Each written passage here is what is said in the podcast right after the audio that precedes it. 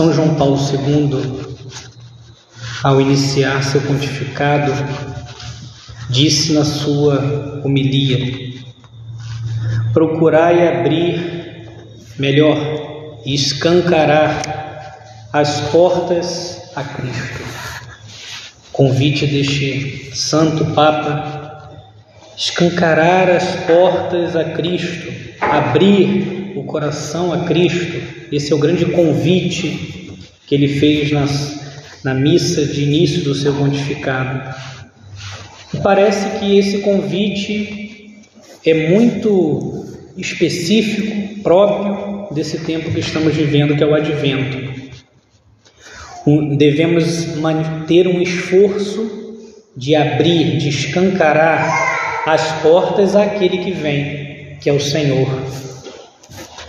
Advento, esta palavra, é um termo técnico que era usado no mundo antigo para indicar a visita de um rei àquela cidade, àquela localidade ou de algum enviado do rei. Então aquele aquele local entrava nesse estado do advento, que era uma preparação para receber o rei que estava passando por ali, que ia chegar naquele lugar, ou alguém enviado por ele. A cidade se preparava e entrava neste momento de espera. E assim também, quando trazemos essa palavra, o advento, para nosso contexto religioso, parece a igreja querer indicar isso. Devemos nos preparar para aquele que vem. O Senhor que já está no meio de nós, mas que nos convida a esta abertura maior, de se escancarar o coração para estarmos com Ele. Ele que vem, Ele que bate a porta. Também ouvi recentemente que, ao instituir esse tempo do advento, um Papa, o Papa da época, colocou quatro semanas de preparação, que são as semanas do advento, porque se acreditava que o mundo havia sido criado quatro milênios antes de Cristo. Então ele colocou quatro semanas, indicando essa, esse tempo passado que esperava, que esperava Cristo. E a gente pode entrar nessa expectativa, a espera do Senhor, a espera do Messias que deve entrar de fato na minha vida. Devemos nesse tempo do Advento alimentar o desejo de Deus. E podemos, na nossa oração, pedir a Jesus: Senhor, alimente o desejo, desejo de estar contigo eternamente, desejo de viver plenamente unido ao Senhor.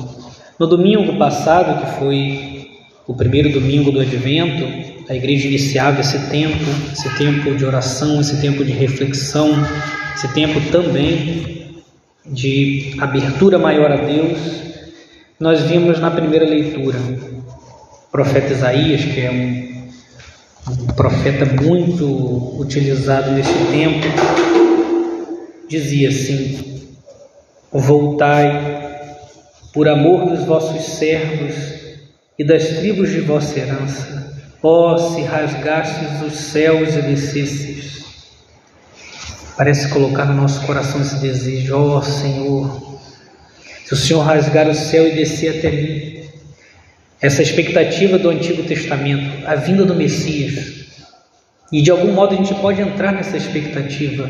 Ah, Senhor, rasga o céu e me dê sua graça, rasga o céu e, e me faça ter essa unidade convosco, alimentar o desejo de Deus Alimentar o desejo de Deus é um tempo que podemos fazer isso. O desejo de Deus, o desejo de comunhão, de unidade com Ele. Além de nos preparar para a solenidade do Natal, o Advento, em especial nessas primeiras semanas, nos convida a nos preparar para a segunda vida de Cristo. Isso é uma realidade que não deve sair da nossa, da nossa mente. O Senhor disse: Eu voltarei eu vou voltar e vou colher os meus. Desejar Cristo é também desejar esta segunda vinda do Senhor. Diz, ensina São Cirilo de Jerusalém. Na primeira vinda, ele foi envolto em faixas e reclinado num presépio. Na segunda, será revestido num manto de luz. Na primeira, ele suportou a cruz sem recusar a sua ignomínia.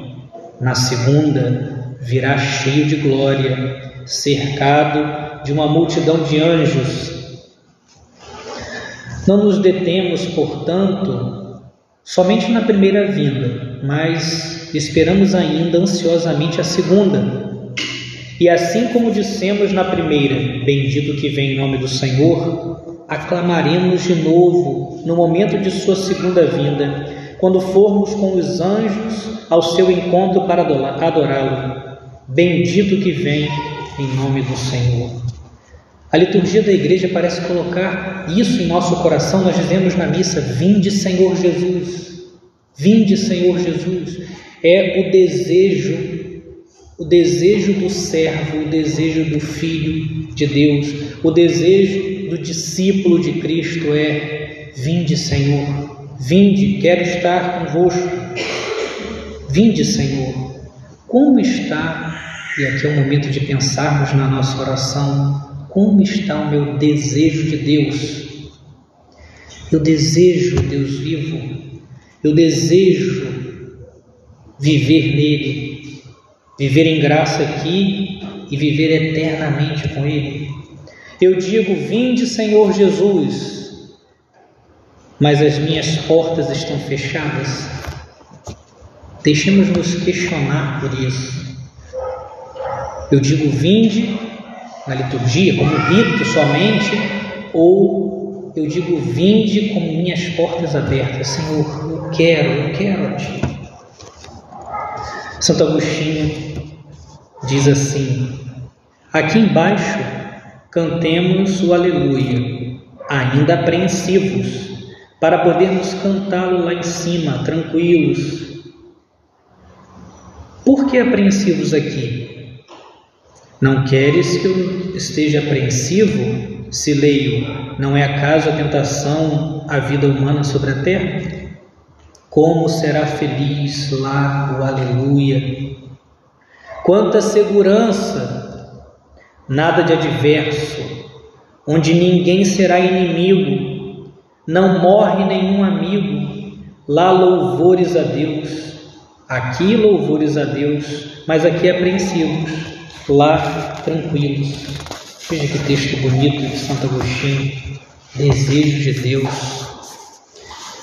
Como será feliz, bonito, eterno esse aleluia.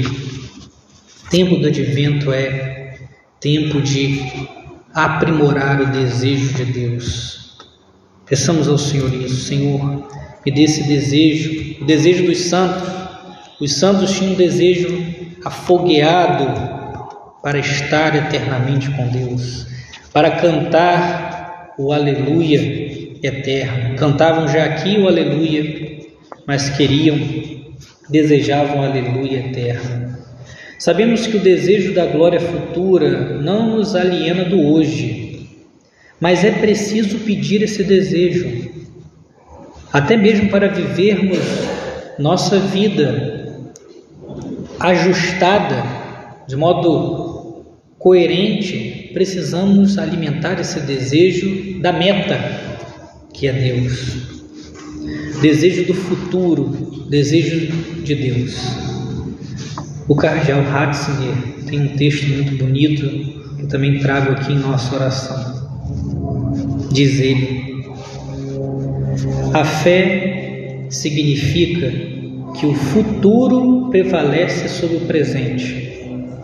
Significa uma vida vivida com o espírito de confiança. A fé significa a certeza de que é Deus quem assegura o futuro do homem a fé significa, portanto, a ruptura com o mundo do calculável.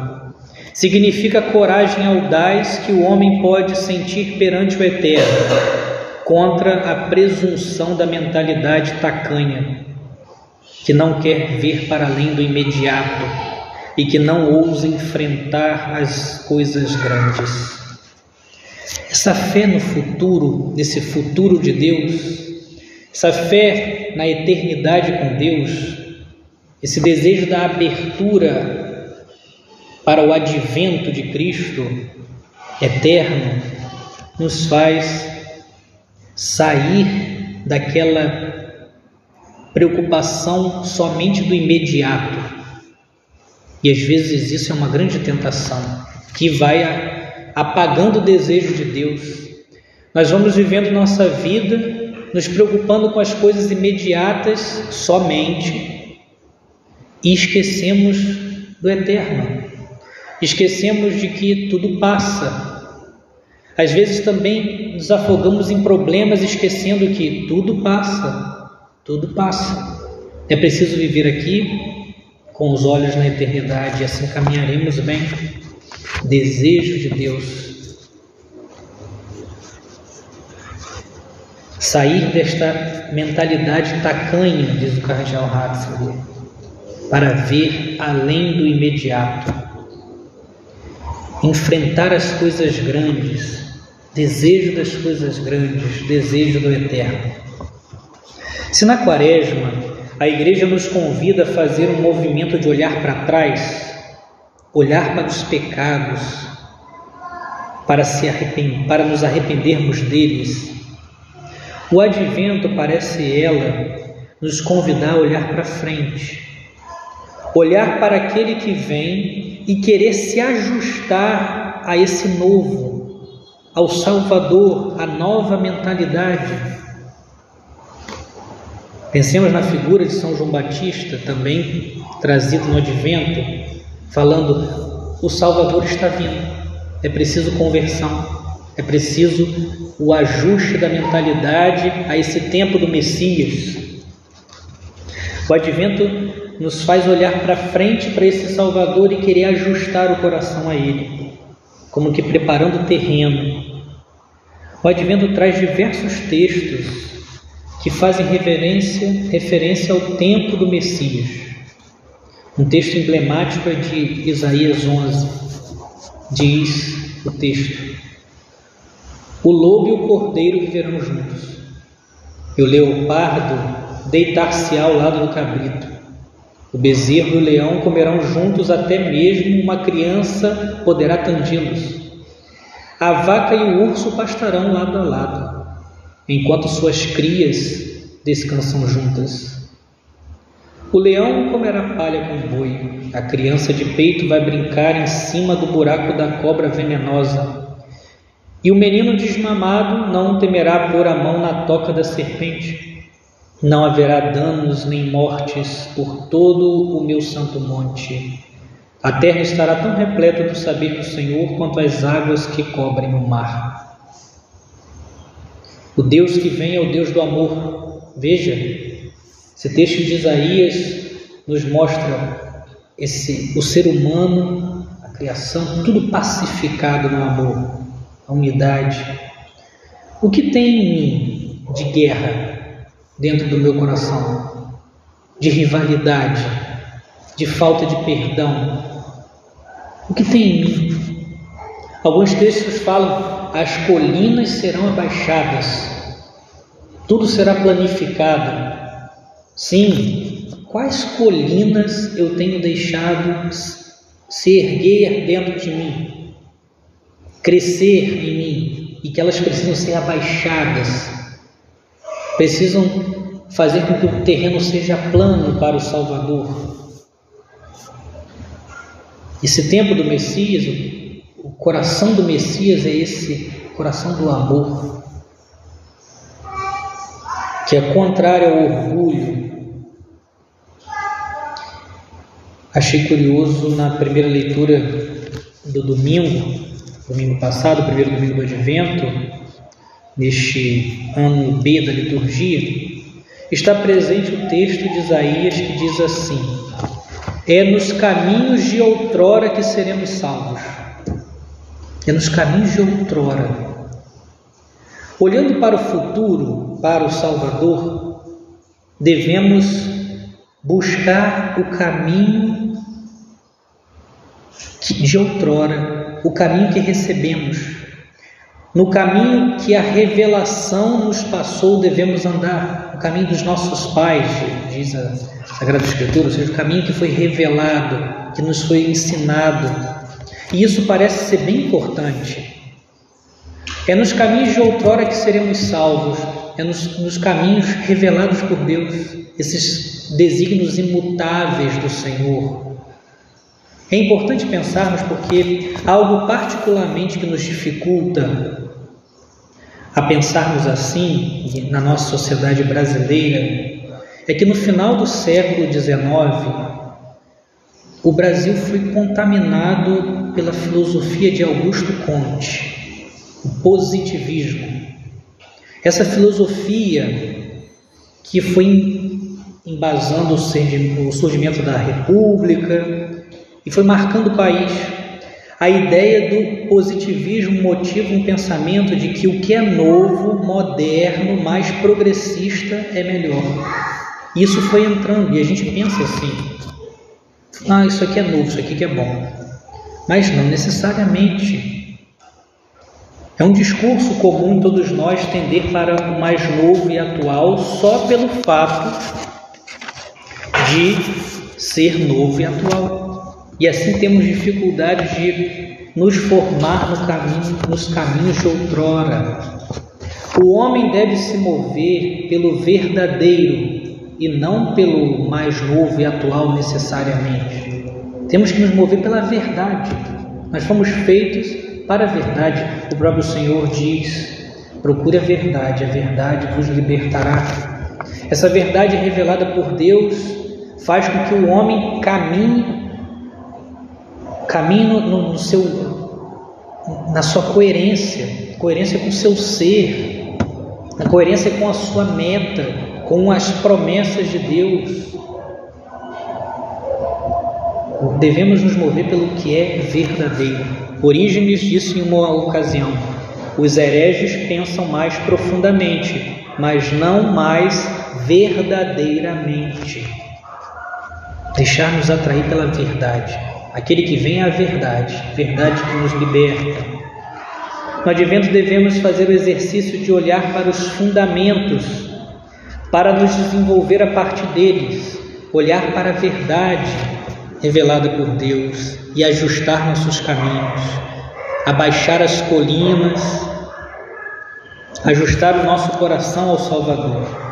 O homem sem os caminhos de outrora, nesse sentido, sem a revelação de Deus, se perde, vive perdido, vive sem sentido, vive desconfigurado. O advento é também, neste modo de olhar, tempo de conversão. Tempo de conversão. Queria ainda pegar um trecho da liturgia de domingo, outro trecho, que é o Salmo, que colocava essa oração em nossa boca. Iluminai a vossa face sobre nós, convertei-nos, para que sejamos salvos. Além de motivar assim o desejo de Deus que falávamos, iluminai a vossa face sobre nós, queremos ver, queremos ver o Senhor, também nos chama a conversão, convertei-nos. Senhor, convertei-nos. Aquele ditado parece muito, muitas vezes verdadeiro. Ninguém é bom juiz em causa própria. Precisamos da luz de Deus para conseguirmos enxergar o que precisa ser mudado.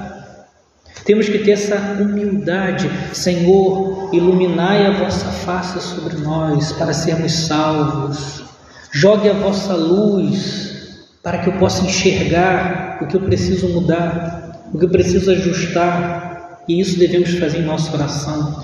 Uma boa ejaculatória. Emite lutem tua. Enviai a tua luz. Enviai a tua luz, Senhor. emite lutem tua. São José Maria, ao falar da conversão do cristão, disse em uma ocasião: Na nossa vida, na vida dos cristãos, a primeira conversão, esse momento único que cada um de nós recorda, em que se percebe claramente tudo que o Senhor nos pede, é importante. Mas ainda mais importante e mais difíceis são as sucessivas conversões. E para facilitar o trabalho da graça divina, continua São José Maria, com essas conversões sucessivas, é preciso conservar a alma jovem, invocar o Senhor, saber escutar, descobrir o que vai mal, pedir perdão. Para termos esse processo de conversão, esse, essas conversões contínuas que o Senhor nos chama, e no tempo do advento vemos isso de modo especial, devemos saber escutar, escutar Deus, Senhor, fala comigo, Emite lucentur, enviai a tua luz, envia a tua luz para que eu possa enxergar, para que eu possa ajustar minha vida, modificar o que eu preciso modificar. Isso também deve estar em nosso coração. Pedir a luz de Deus, iluminai a vossa face sobre nós, para que sejamos salvos Senhor, para que sejamos salvos, precisamos da Sua luz para escancarar as portas de nosso coração. Às vezes pensamos que a porta está aberta, mas só está uma fresta. É preciso, como diz São João Paulo II, escancarar, não ter medo. Às vezes, quando uma porta está emperrada, é preciso empurrar. Mas isso é importante para que o Senhor venha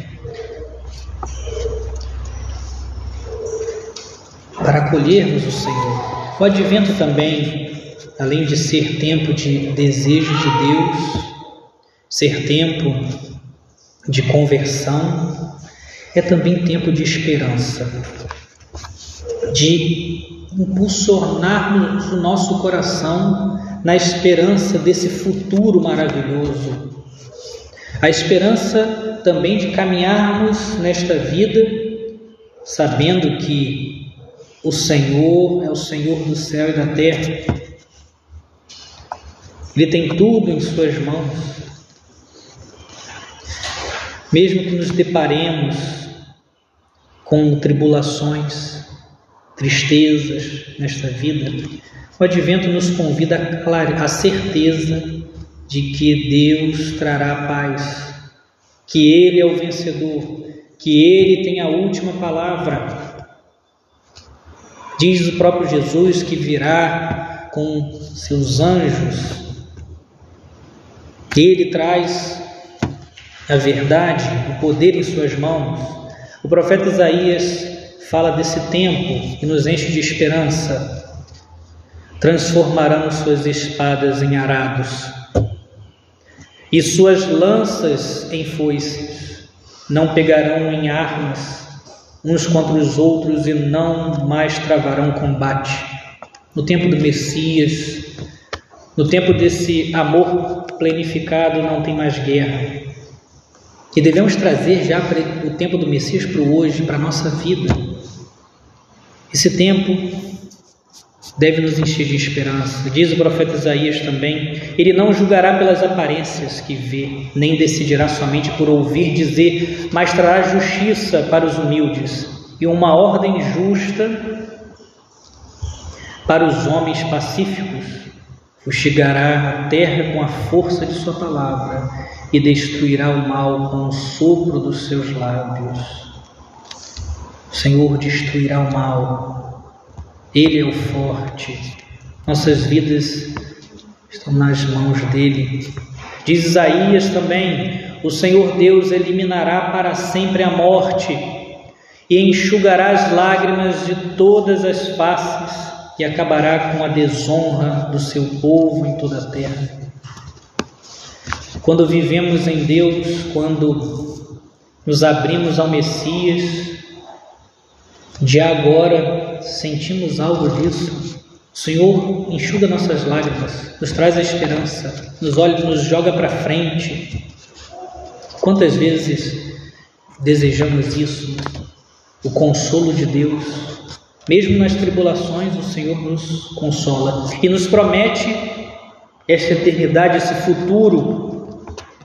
Ele enxugará as lágrimas de todas as faces e acabará com a desonra do seu povo. Trará justiça. Se abrirão os olhos dos cegos, continua Isaías, e se descerrarão os ouvidos dos surdos. O coxo saltará como um cervo, e se desatará a língua dos mudos. Assim como brotarão águas no deserto e jorrarão torrentes no erro. A terra árida se transformará em lago e a região sedenta em fontes de água. Ou seja, tudo vai ser transformado. Ele tem poder para, para tudo transformar. E isso deve nos encher de esperança. A esperança em nosso Senhor. Aquele que vem traz a força, a paz, a justiça. Ele vem com o seu domínio, e seu domínio é o amor. E isso deve nos encher de esperança e desejar muito esse dia, o dia futuro. Bento XVI, no documento Spé Salve, a redenção é nos oferecida no sentido que nos foi dada a esperança, uma esperança fidedigna, graças à qual podemos enfrentar o nosso tempo presente. O presente, ainda que custoso, pode ser vivido e aceito, se levar a uma meta e se pudermos estar seguros desta meta. Se esta meta for tão grande que justifique a canseira do caminho. Papa Bento XVI dizendo: quando alimentamos essa esperança, a esperança que nos traz a fé em Cristo ressuscitado, a esperança nesse Salvador nós sabemos viver e aceitar o dia a dia, o tempo presente, com audácia, com otimismo, porque nós já sabemos da meta que nos é garantida quando estamos nele. Então, esse tempo do advento também, nos motivando a esperança, nos faz viver essa vida com responsabilidade e otimismo. Essa meta a meta que é o céu justifica a canseira do caminho. Creiamos nisso. Nos momentos de, de cansaço, de dificuldade, que parece que nossas forças estão se esvaindo, olhar para a meta. Essa meta é muito grande. A fidelidade leva ao céu, a fidelidade leva à visão de Deus, a unidade com Ele, a alegria eterna. Então, justifica a canseira do caminho, nas palavras de Bento XVI. Peçamos ao Senhor nessa oração: Senhor, aumentai a minha fé. Essa minha fé, a fé na, na eternidade que me faz viver o hoje, a minha vocação, me dedicar à, à missão que recebi, me dedicar à minha vida de oração, ao apostolado, saber passar pelas cruzes da vida, olhando para a meta que justifica a canseira do caminho. Caminhemos para esse dia de Deus. A meta é alta, é recompensadora, vale a pena. O dia do juízo, que também recordamos no advento, pode parecer aterrorizante.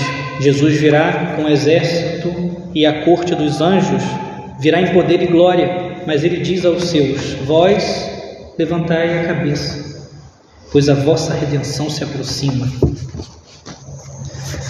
Uma família, quando a mulher está grávida, entra na expectativa do nascimento da criança.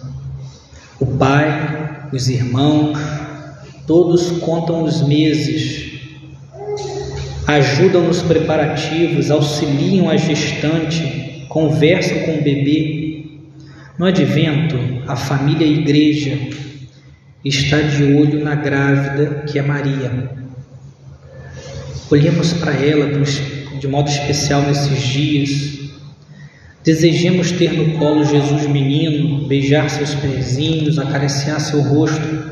Maria nos ajude a nos preparar para isso, a termos um coração com uma manjedoura com muito amor arrumada para Ele, para o advento, para o Senhor que vem. Que assim seja, amém.